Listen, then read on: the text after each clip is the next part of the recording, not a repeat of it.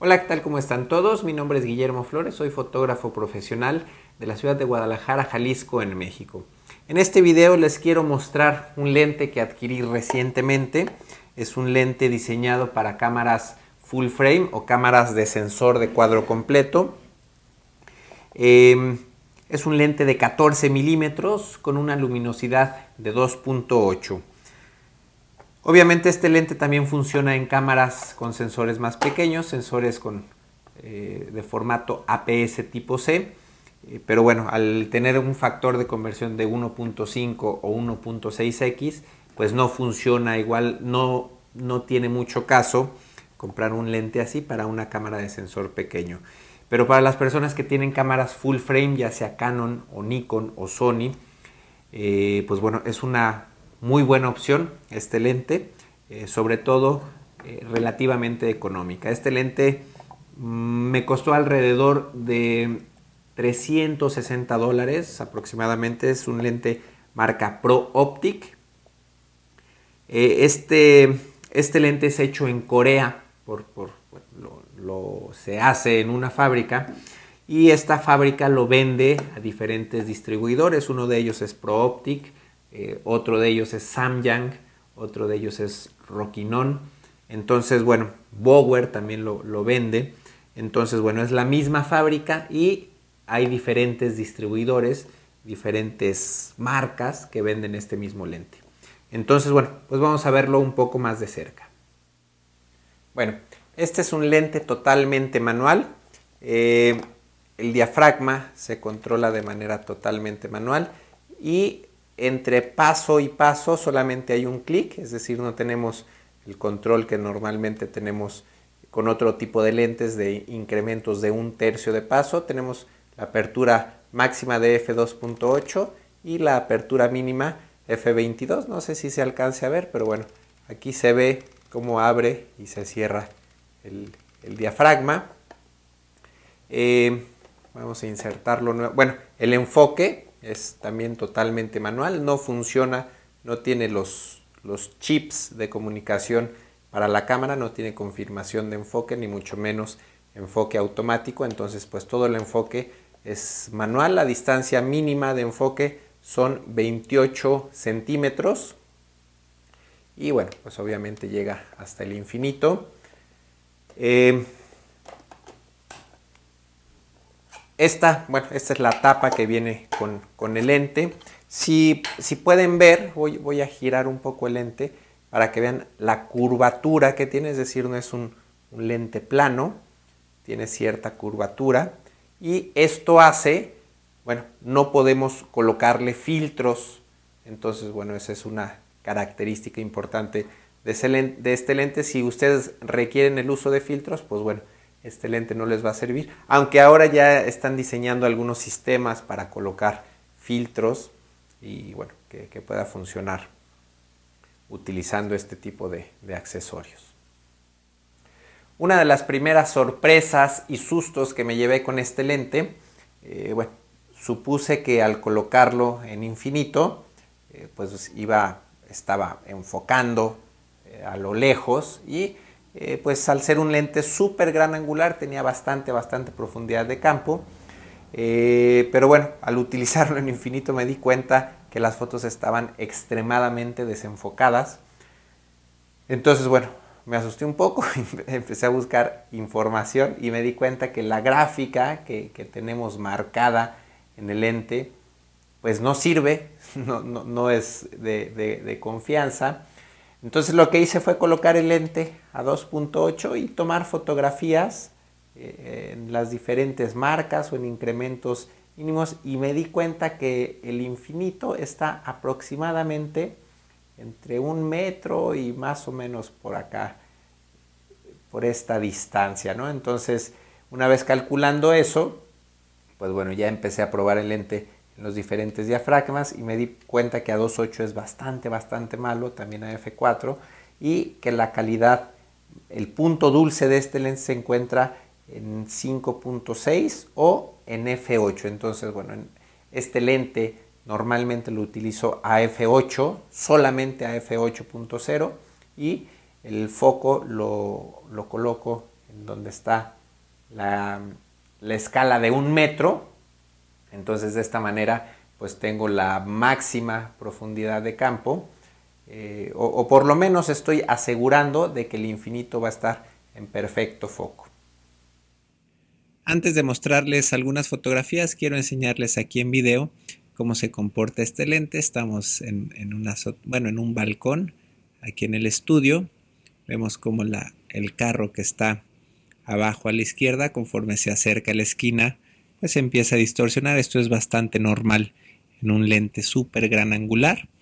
Eh, vemos al centro de la pantalla unos edificios que están a lo lejos y obviamente pues si los vemos al centro los vemos pues bastante bien y conforme los acerco a la esquina superior derecha vemos cómo, cómo se distorsionan repito esto es perfectamente normal en un lente de estas características ahora voy a colocar el lente en una línea horizontal que tenemos acá en, el balcón. Es una línea totalmente horizontal y vemos como en la parte de abajo se distorsiona bastante.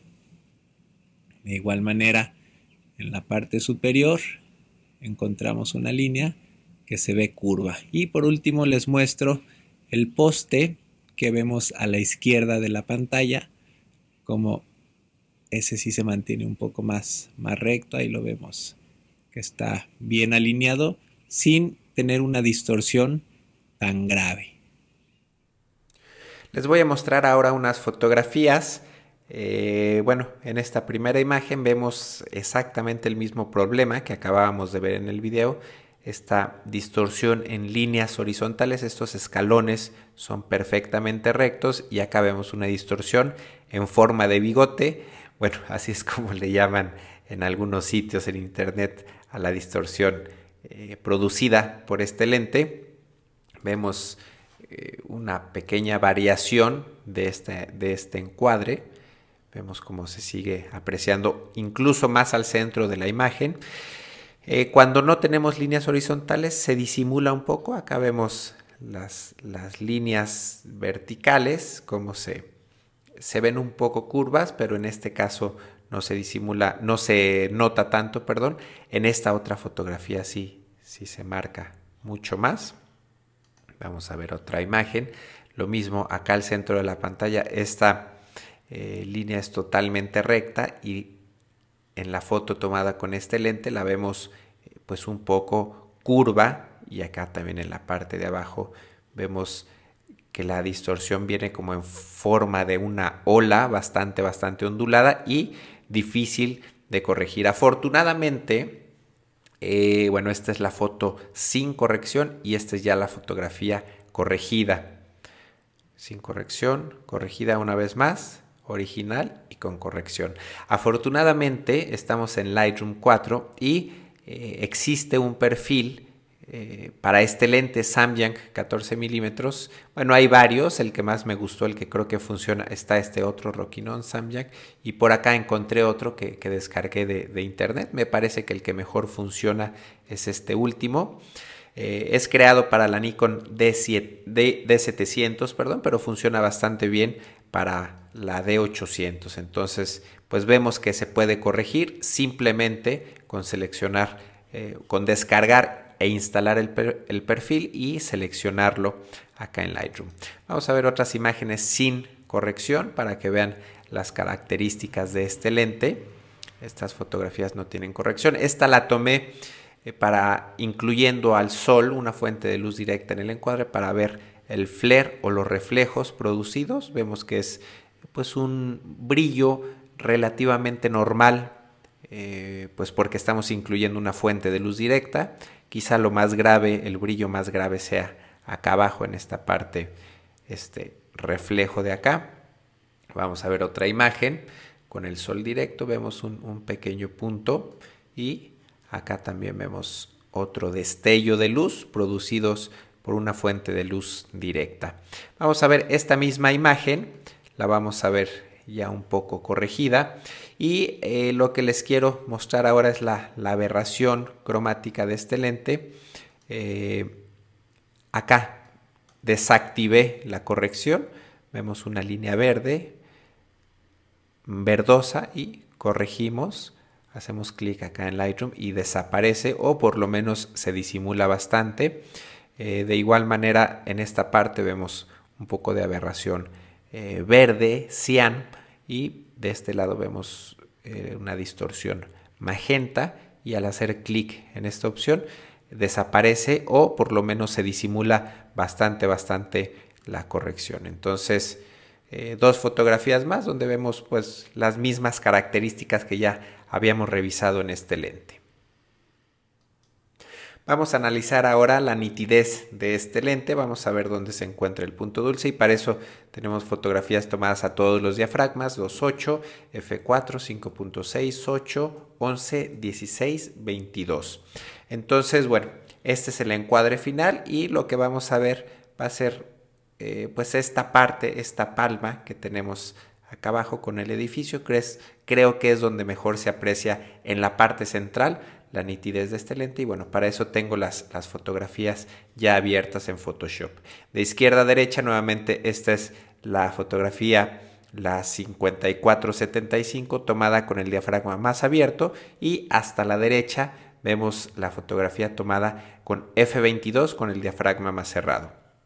A F2.8 hasta la izquierda de la pantalla vemos que bueno, la, la fotografía es más o menos nítida, si, podemos apreciar acá la, nitidez en, las hojas, pero conforme vamos cerrando un poco el diafragma, vemos que mejora bastante, bastante la nitidez, sobre todo acá en esta parte se nota mucho mejor comparada a 2.8 F4 a F5.6 mejora mucho más.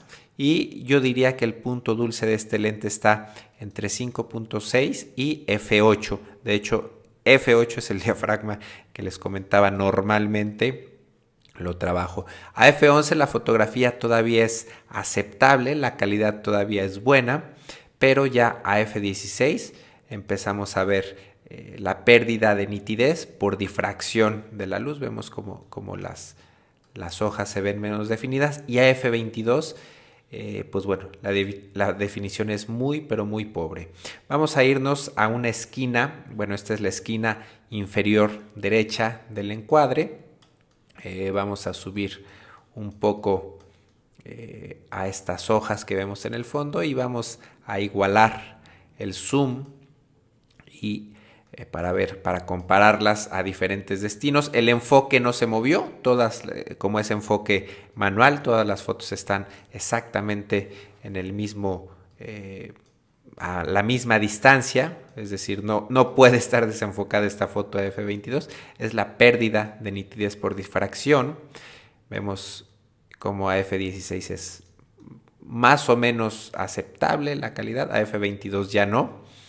Eh, AF11 se puede utilizar, AF8 es donde vemos la imagen más definida me parece, 5.6 también es bastante buena, pero nuevamente cuando empezamos a abrir el diafragma vemos muy poca calidad, esta fotografía es AF4, ya vemos cómo se distorsiona bastante, y AF2.8 también vemos que, la imagen eh, le falta bastante, bastante nitidez. Finalmente les quiero mostrar esta imagen. Esta fue tomada con una cámara 7D, es una cámara de sensor APS tipo C, un sensor más chico. Eh, fue tomada con un, lente Tokina 1116, este es un lente súper gran angular y fue tomada, bueno, pues a la eh, distancia focal más pequeña que es 11 milímetros. Entonces, bueno, este es un lente súper gran angular y alcanzamos a ver eh, pues casi todo el cuarto que alcanza a salir en el cuadre. Y vamos a ver ahora la fotografía tomada desde, el, desde exactamente el mismo lugar, pero ahora con el lente 14 milímetros en una cámara full frame. Y bueno, vemos todo el espacio eh, que, adicional que vemos en el encuadre. Comparamos una vez más con el 11 milímetros y con el 14 milímetros. Entonces, bueno, esta fotografía es, un HDR, es una fusión de, varias imágenes, pero no tiene corrección. Vemos por acá algunas imperfecciones en las líneas rectas. No, tiene la, corrección eh, de, distorsión que les mostré hace unos momentos, eh, pero bueno, vemos que, la imagen Eh, para mi gusto, este lente es un lente pues bastante aceptable, con una calidad bastante, bastante aceptable, un precio muy, pero muy razonable. Y bueno, pues es uno de, mis lentes eh, favoritos que, tengo ahora en, mi Nikon D800. Entonces, bueno, pues espero que les haya gustado este podcast. Recuerden que no es exclusivamente para cámaras Nikon este lente. Este lente está disponible también para cámaras eh, Canon, para cámaras Sony y bueno, pues para cámaras Nikon eh, de sensor de cuadro completo. Entonces, pues yo me despido. Muchas gracias por verme y nos vemos la próxima.